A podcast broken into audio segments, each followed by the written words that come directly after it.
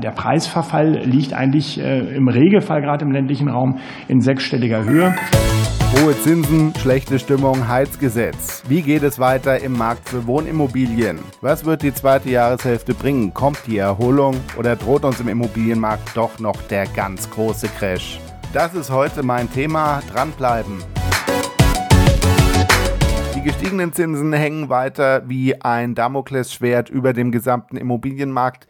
Zu den gestiegenen Zinsen gesellt sich aber noch die Unsicherheit durch den Krieg in der Ukraine und durch weitere geopolitische Risiken. Da wäre ein Beispiel das köchelnde Verhältnis zwischen China und Taiwan. Da gibt es aber sicherlich auch noch weitere Beispiele dafür. Wir haben die Inflation, da gab es in dieser Woche Meldungen dazu. Wir haben strukturelle Standortfaktoren, da hatte ich neulich mal ein Video zugemacht, das verlinke ich hier.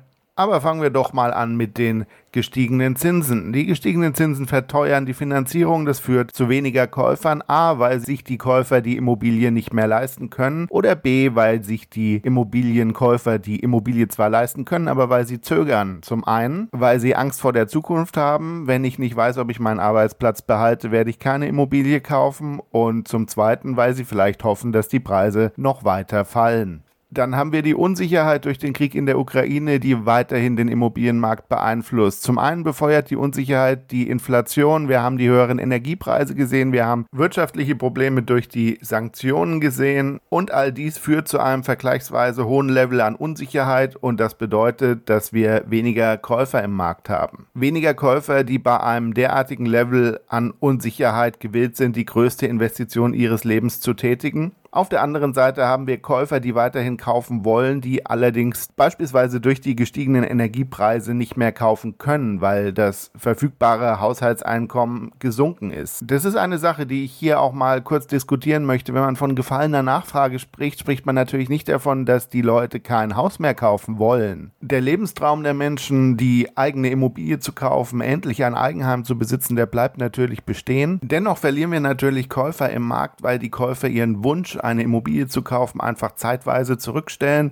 oder weil sie durch exogene Faktoren, durch die Anpassung der Zinsen, durch den Anstieg der Zinsen zum Beispiel oder durch die Inflation, also durch die gestiegenen Preise im täglichen Leben und, und somit durch die fallende Kaufkraft des Haushalts einfach aus der Position herausgedrängt werden, eine Immobilie kaufen zu können. Zudem führt die Unsicherheit auch dazu, dass die Leute grundsätzlich den Konsum abbauen, also weniger konsumieren. Und das ist dann einer der Faktoren für die Rezession, in der wir uns im Augenblick befinden. Also Kaufkraft wird vernichtet. Und dann haben wir natürlich die Inflation. Da gab es ja in dieser Woche auch neue Zahlen zu. Die Inflation ist wieder gestiegen. Auch das führt zu sinkender Kaufkraft, also zu abnehmender Nachfrage, zu weniger Käufern im Immobilienmarkt. Ich hatte es gerade schon erklärt, die Familie benötigt mehr Geld zum Leben bei Ceteris Paribus gleich hohem Einkommen hat also weniger zur Verfügung, um den Kredit für das potenziell zu kaufende Haus abzubezahlen. Die Preise steigen, während die Leute ihr Geld zusammenhalten. Das führt dann wieder zu dem negativen Wirtschaftsausblick, zu einem Verschieben der Kaufentscheidung und zwar nicht nur im Immobilienmarkt. Der Markt war also zu Beginn des zweiten Quartals hochnervös. Und mitten in dieser Nervosität serviert das Habeck-Ministerium dann den Gesetzentwurf zum Heizgesetz. Da frage ich Sie, konnte es eigentlich einen schlechteren Zeitpunkt geben? Also das bisschen Aktivität, das noch im Markt da war, das würde dann abgewürgt Zumindest in den Gebäudeklassen im Bestand, die von dem Entwurf signifikant betroffen wären. Ich möchte Ihnen dazu kurz noch einmal das Statement von Dr. Wernicke, dem Vorsitzenden von Haus und Grund, einspielen, das Statement, das er im Umweltausschuss abgegeben hat. Der, der Preisverfall liegt eigentlich äh, im Regelfall gerade im ländlichen Raum in sechsstelliger Höhe. Das hat massive Auswirkungen gerade für die Älteren, die verkaufen, um sich äh, dann in ein betreutes Wohnen zu begeben, denn es ist die Altersvorsorgung des Gebäudes, die haben nichts nebenher. Junge Familien äh, werden noch mehr vom Wohneigentum Eigentum ferngehalten, muss wissen, dass 80 Prozent des äh, neu bezogenen Wohnungseigentums Kauf aus dem Bestand ist. Das heißt, 80 Prozent der Neuwohnungseigentümer werden jetzt noch größere Hürden bekommen. Es ist ein Anti-Wohneigentumsprogramm. Für den Markt bedeutet das, das ist das große Abwarten. Wir warten ab, ob es wohl schlimm oder sehr schlimm wird, was daraus kommt. Ein kurzer Exkurs zum Stand des Heizgesetzes am Freitagmittag, 12 Uhr.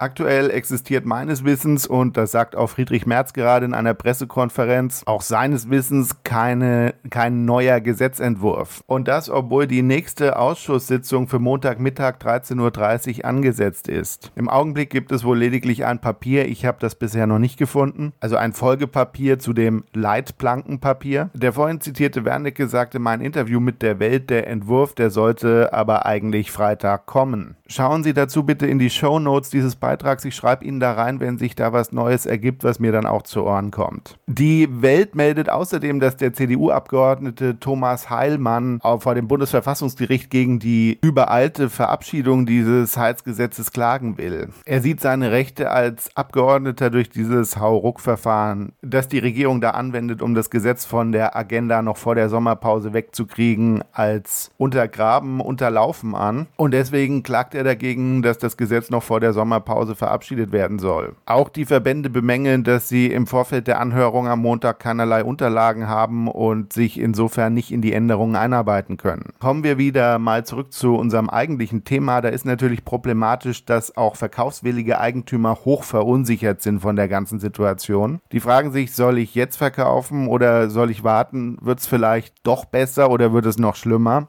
Im Kopf und im Verständnis bei den Eigentümern kommen dann natürlich auch nur die Schlagzahlen aus der Tagesschau an, aber eigentlich ist doch keiner der Eigentümer wirklich im Detail informiert, was da eigentlich passiert. Kann man ja auch nicht erwarten.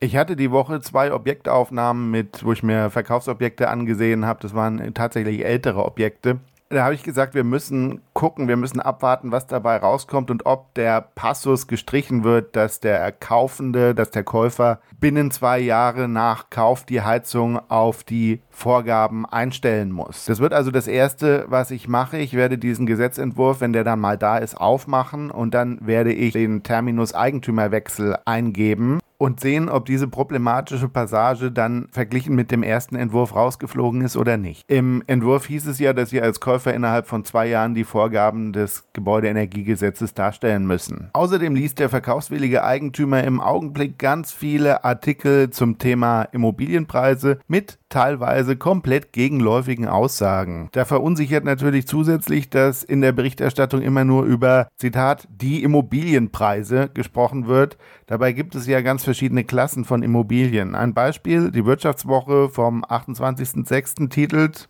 Preiseinbruch kommt jetzt die Immobilienkrise. Das Handelsblatt schreibt dann wiederum in einem Artikel vom 27.06.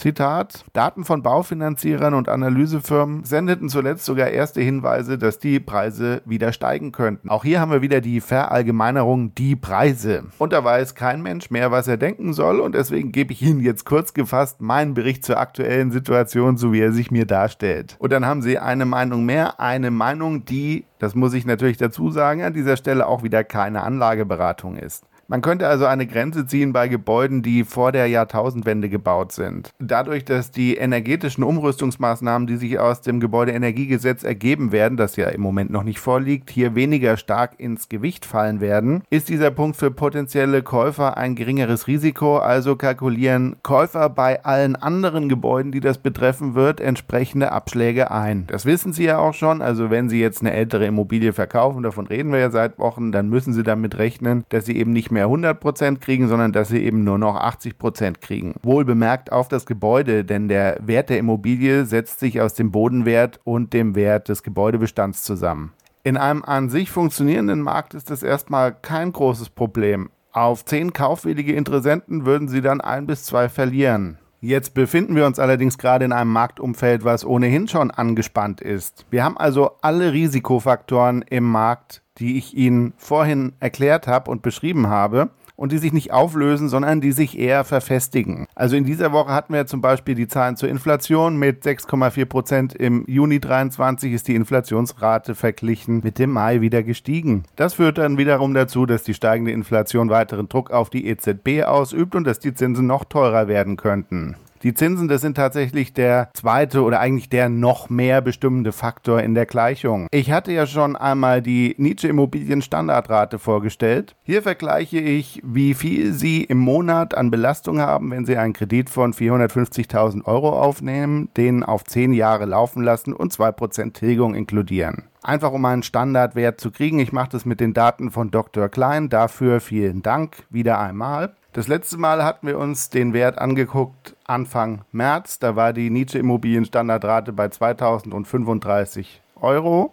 Das heißt also, wenn Sie 450.000 Euro hätten aufnehmen wollen, hätten Sie eine monatliche Belastung von rund 2.000 Euro gehabt. Und da sieht man am 26.06., das ist jetzt die, das letzte Datum, was heute am Freitagmittag bei Dr. Klein gelistet ist, sehen wir fast denselben Wert für die zehnjährige Finanzierung, also auch 2021 Euro. Also es ist fast gleich geblieben hier. Ein Sollzins von 3,39 Prozent. Hat sich also am Zinsmarkt im Laufe dieses Jahres wenig getan, außer dass die Zahl der Immobilienfinanzierungen stark zurückgegangen ist. Also das Immobilienfinanzierungsvolumen ist geschrumpft, weil es ja weniger Verkäufe gab. Wenn ich Ihnen jetzt allerdings sage, dass dieselbe Rate in der Spitze der Niedrigzinsphase bei 885 Euro lag, dann sehen Sie, was sich in dem Markt in zwei Jahren getan hat. Sie konnten also, sagen wir, 900.000 Euro für eine Rückzahlung von monatlich 1.800 Euro finanzieren. Wenn Sie also ein solides Einkommen haben, dann war es für Sie möglich, mit etwas Eigenkapital Immobilien zwischen 700.000 und 1,5 Millionen zu kaufen. Heute dagegen überlegen Sie bei jedem 100.000 Euro mehr, ob Sie sich die Finanzierung wirklich geben, weil die monatliche Mehrbelastung einfach so hoch ist. Und da nutzt es Ihnen auch überhaupt nichts, dass die Preise durchschnittlich um 6% gefallen sind, wie Statistiker jetzt meldet. Für die verkaufswilligen Eigentümer führt es dann dazu, dass all diese, die mit den hohen Krediten finanziert hätten, aus dem Markt verschwinden.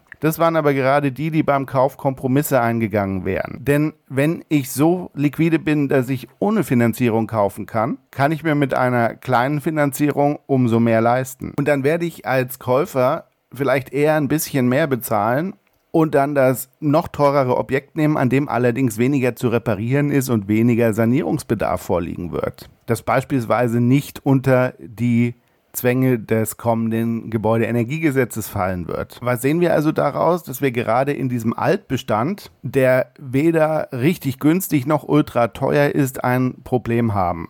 Das sind also Immobilien hier im Frankfurter Raum irgendwo zwischen 700.000 und 1,5 Millionen im Preis. Es gibt noch Käufer, aber die Zahl der Käufer hat stark abgenommen. Das heißt, wenn Sie früher zehn Käufer hatten, zehn Kaufinteressenten, die alle das Haus kaufen wollten, haben Sie jetzt eben noch einen. Und darauf müssen wir Makler natürlich reagieren. Ich habe darauf beispielsweise reagiert, indem ich noch viel enger mit einem Finanzierer zusammenarbeite und man eben schaut, wie man bei grundsätzlich kaufwilligen Interessenten die Finanzierung eben doch darstellen kann in einem Level, was der Interessent auch bereit ist zu zahlen und indem man einfach auch kreativer bei der Präsentation der Immobilie wird. Das fängt bei Staging an. Wir beschaffen uns im Vorfeld entsprechende Angebote für den Käufer, dass wir direkt sagen können, die Sanierung des Bades, die Sanierung der Heizung und so weiter kostet so und so viel. Hier sind die entsprechenden Angebote. Dass der Aufwand insgesamt für den Käufer kalkulierbarer wird und dass das Paket runder wird. Man sieht es auch im Markt, dass die Vorstöße auf eigene Faust, die Privatverkäufe gesunken sind, dass die Maklerquote dagegen steigt. Eigentümer vertrauen ihre Immobilie jetzt doch lieber wieder dem professionellen Verkäufer, dem Immobilienmakler an. Wenn Sie also eine Immobilie in der Region Frankfurt-Rhein-Main zu verkaufen haben, dann rufen Sie mich doch einmal an oder nutzen Sie den Link zum Kontaktformular unterm Beitrag. Für viele Eigentümer stellt sich also gerade jetzt die Frage, wird denn die Atmosphäre wieder besser, wird der Immobilienmarkt wieder freundlicher. Für die Bestandsgebäude ein kurzfristiger Wegpfeiler wird sicherlich das fertiggestellte Gebäudeenergiegesetz sein. Wenn es die Koalition tatsächlich vor der Sommerpause dann verabschiedet, dann können wir die Verschlechterung wenigstens akkurat planen. Die Verschlechterung im Preis, die das Gesetz unweigerlich nach sich ziehen könnte, aber daran können Sie und ich jetzt heute nichts mehr ändern, vermutlich. Wenig Einfluss sollte das Gebäudeenergiegesetz, so wie es im Moment aussieht, auf Bestandsgebäude haben, die nach der Jahrtausendwende gebaut sind. Auf deren Preis hat allerdings die Stimmung im Land einen Einfluss, wie auch auf die Preise der Bestandsgebäude, die vom Gebäudeenergiegesetz betroffen sind. Deswegen ist die Stimmung im Land für mich der nächste Wegpfeiler. Da stellt sich die Frage, klart sich denn dieser extreme Pessimismus, den wir gerade sehen, perspektivisch wieder auf? Und die fast wichtigere Frage, falls ja, wie lange? Es ist beispielsweise aus meiner Sicht durchaus möglich, dass wir in den nächsten beiden Quartalen schon eine gewisse Entspannung sehen werden, wenn das Gebäudeenergiegesetz abgeräumt ist und wenn sich vielleicht einige der Faktoren entspannen.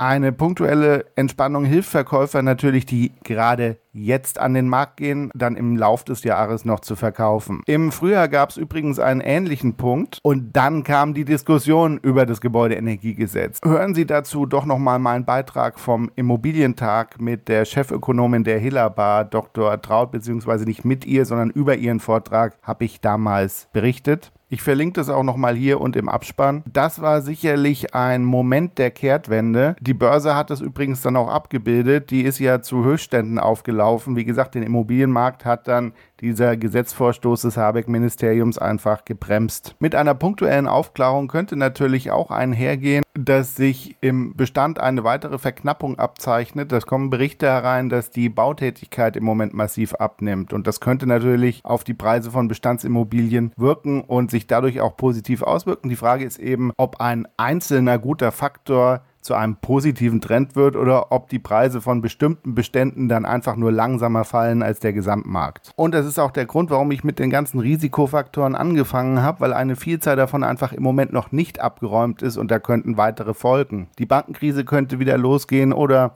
ein anderes Pulverfass könnte durch die gestiegenen Zinsen irgendwo explodieren. Ein ökonomisches Pulverfass, davon rede ich jetzt. Aber reden wir doch auch mal über das echte Pulverfass. Hier kann es auch immer noch schlechter werden. Stellen Sie sich doch mal vor, wie sich die Volkswirtschaft und die Nerven der Bevölkerung entwickeln, wenn sich der Krieg in der Ukraine in eine nukleare Richtung ausweiten sollte. Heute lese ich in der Zeitung, dass die USA jetzt erwägen, die Ukraine mit Langstreckenraketen zu versorgen. Sind Sie gerade auf der Kaufenseite unterwegs? Hier müssten Sie die Berechnungen in die andere Richtung drehen. Hier hätte Ihnen die Unsicherheit zum Gebäudeenergiegesetz in den letzten Wochen bei der Verhandlung tatsächlich enorm geholfen. Durch den vergleichsweise trockenen Markt bleiben Ihnen hier Spielräume, die sich aber auflösen können, sobald sich die zugrunde liegenden Mechanismen aufgelöst haben. In dem Moment, also wenn die jeweiligen Problematiken abgeräumt sind, dann ziehen auch sämtliche Verkäufer ihre Preise wieder nach oben. Ich merke das daran, dass ich Anleger, also Kunden habe, die im Moment ganz bewusst und aktiv an Deals arbeiten und auf der Suche sind nach neuen Immobilien in der Metropolregion Rhein-Main. Selbst habe ich tatsächlich auch noch einen Neubau mit neuen Wohneinheiten im Badischen allerdings anzubieten, voll vermietet.